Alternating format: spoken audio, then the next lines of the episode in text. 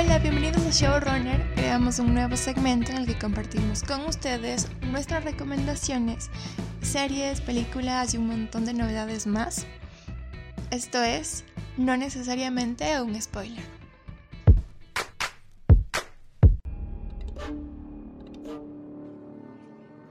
Si lo tuyo es el suspenso, Midsommar tiene intriga y un poco de terror.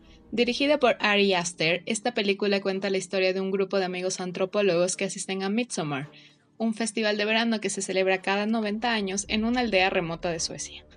Alejados de la ciudad, ciertas actividades del festival empiezan a volverse un poco bizarras, lo cual se vuelve una mezcla entre costumbres y ciertos rituales incómodos en la que de alguna forma ellos se vuelven parte de lo que está sucediendo. En lo personal no da tanto miedo, sin embargo es un poco incómoda de ver.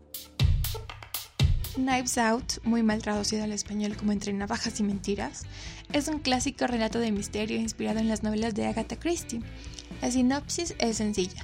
El renombrado novelista Harlan Thrombey es encontrado muerto el día después a la celebración de su cumpleaños. Es trabajo del detective Benoit Blanc investigar el misterio donde todos resultan sospechosos. Como era de esperarse, existen varios giros inesperados y nada es lo que parece. Calificada en el Rotten Tomatoes con un 97% de aprobación y tiene un gran cast, por cierto, la pueden encontrar en Amazon Prime Video. Hostels o Estafadores de Wall Street es una película de drama con un poco de humor negro dirigida por Lauren Scafaria que cuenta la historia de un grupo de strippers de un bar de Nueva York que prácticamente se hicieron ricas robando a grandes empresarios de la ciudad. Lo loco de esta película es que está basado en un artículo publicado en New York Magazine en el 2015. Hay quienes dicen que es una de las mejores actuaciones de Jennifer López y precisamente hubo gente muy molesta porque no estuvo en los Oscars.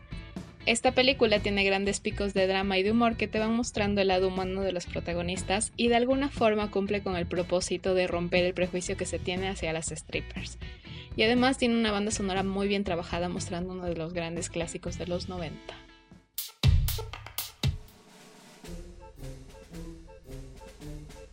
Si no lo han hecho aún, por favor vean Jojo Rabbit, ganadora del Oscar a Mejor Guión Adaptado Halagada y criticada por muchos, esta sátira relata la historia de un niño, Jojo, durante sus días en los campamentos de las juventudes hitlerianas, quien un día descubre que su madre esconde en el ático a una joven judía. Por cierto, su amigo imaginario es Adolf Hitler, interpretado por el también guionista y director Taika Waititi.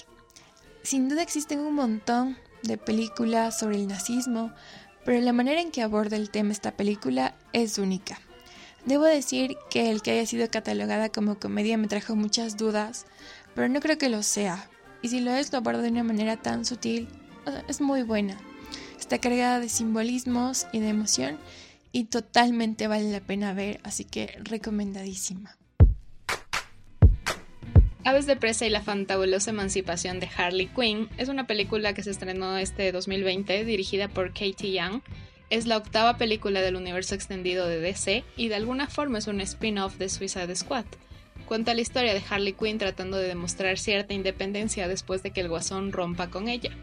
Es una película entretenida para los fans del personaje porque podemos ver una personalidad más desarrollada, lo cual es muy cool.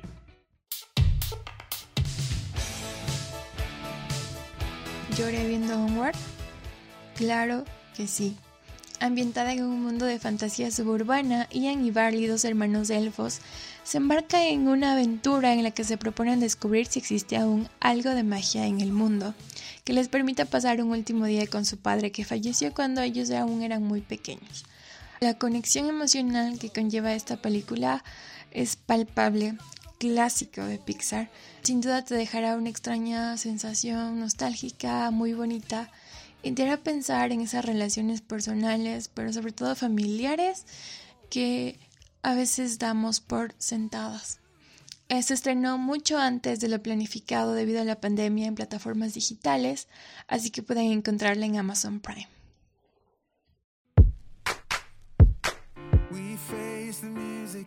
Modern Love es una serie original de Amazon que en sus ocho cortos episodios narra diferentes historias de amor en todas sus formas, tomadas de la columna de New York Times con el mismo nombre, donde la gente tenía la confianza de enviar sus grandes historias de amor. Con un gran cast como Anne Hathaway, Dev Patel, Tina Fey, Andrew Scott y muchos más, esta serie seguro te hará llorar. Evidentemente unos episodios son más entretenidos que otros, pero aun cuando tratan de diferenciar a cada capítulo con un formato particular, logras notar el hilo conductor de la serie. Y solo diré que el segundo y el tercer episodio son mis favoritos.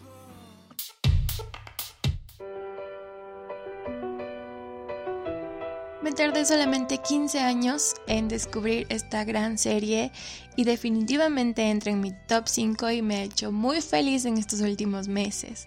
Estoy hablando de The Office, esta serie de comedia bajo un formato de ah, falso documental tipo reality que creo que es una de las cosas que la hacen única. Trata acerca de una empresa de papel llamada Dunder Mifflin, donde las cámaras captan el día a día de los personajes dentro de estas situaciones totalmente ordinarias, cotidianas, absurdas, divertidísimas e incluso incómodas. Es una serie que traspasa el límite de lo políticamente correcto en un ambiente laboral y creo que toda esta ironía que te lleva a un humor incluso absurdo la convierte en una serie necesaria para la vida. Me atrevo a decir que nunca antes había reído tanto con una serie, la sigo disfrutando un montón y la pueden ver en Amazon Prime y de nada. Por cierto, tiene una calificación de 8.9 sobre 10, o sea que nada mal.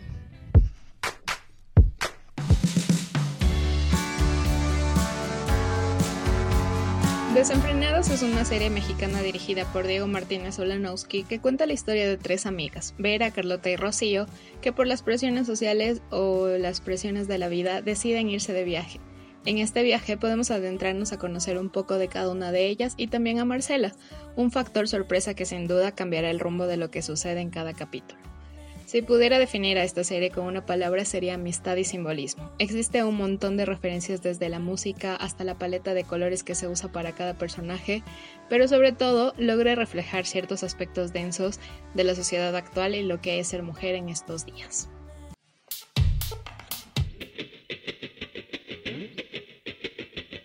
Primero fue una novela, luego una adaptación cinematográfica y este año podemos disfrutar de High Fidelity en formato serie. Ruff, interpretada por la gran Zoe Kravitz, es la dueña de una tienda de vinilos en Brooklyn y a partir de una reciente ruptura realiza un viaje introspectivo para resolver ciertas dudas existenciales. Tiene una gran devoción a la música y sin duda esta es la esencia de la historia. Y nos ha gustado tanto que nuestro siguiente episodio será de High Fidelity, así que puede que estés justo a tiempo de verla y poder compartir esta gran serie con nosotras.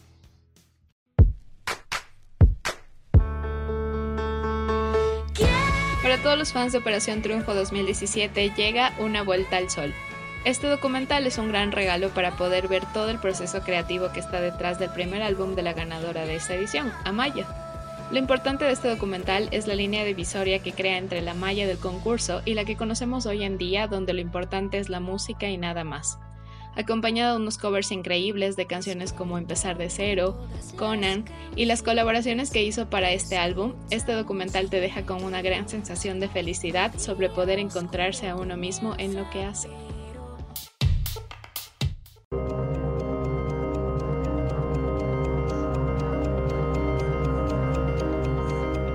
Years Years ha sido definida como una distopía realista, algo así como Black Mirror, pero más creepy.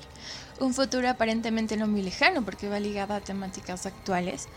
Esta serie británica, con tan solo seis capítulos, presenta un mundo catastrófico entre cambios tecnológicos, apreciación de la realidad, política, economía, religión y sexualidad. Es una serie que te lleva a cuestionar varias cosas a propósito del perturbador contexto en el que vivimos, aunque su creador, Russell Davis, asegura que el mundo real siempre será mucho más extraño del que podamos imaginar. Finalmente, les invito a suscribirse a Choloflix, una plataforma que fue creada en este contexto de la cuarentena para poder acceder a películas y documentales ecuatorianos están actualizando constantemente y actualmente pueden ver grandes películas como Pescador, La Mala Noche, Sin Muertos No hay Carnaval, entre otros. Esto ha sido todo en esta primera edición de No necesariamente un spoiler. Nos vemos el próximo domingo con más recomendaciones de películas y series. Adiós, nos cuentan qué tal estas películas y las ven.